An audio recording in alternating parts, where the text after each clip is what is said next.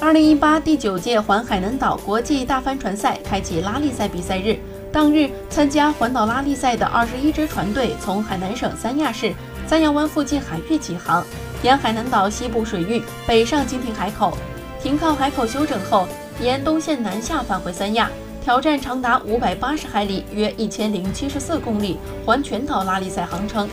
环海南岛国际大帆船赛，简称海帆赛。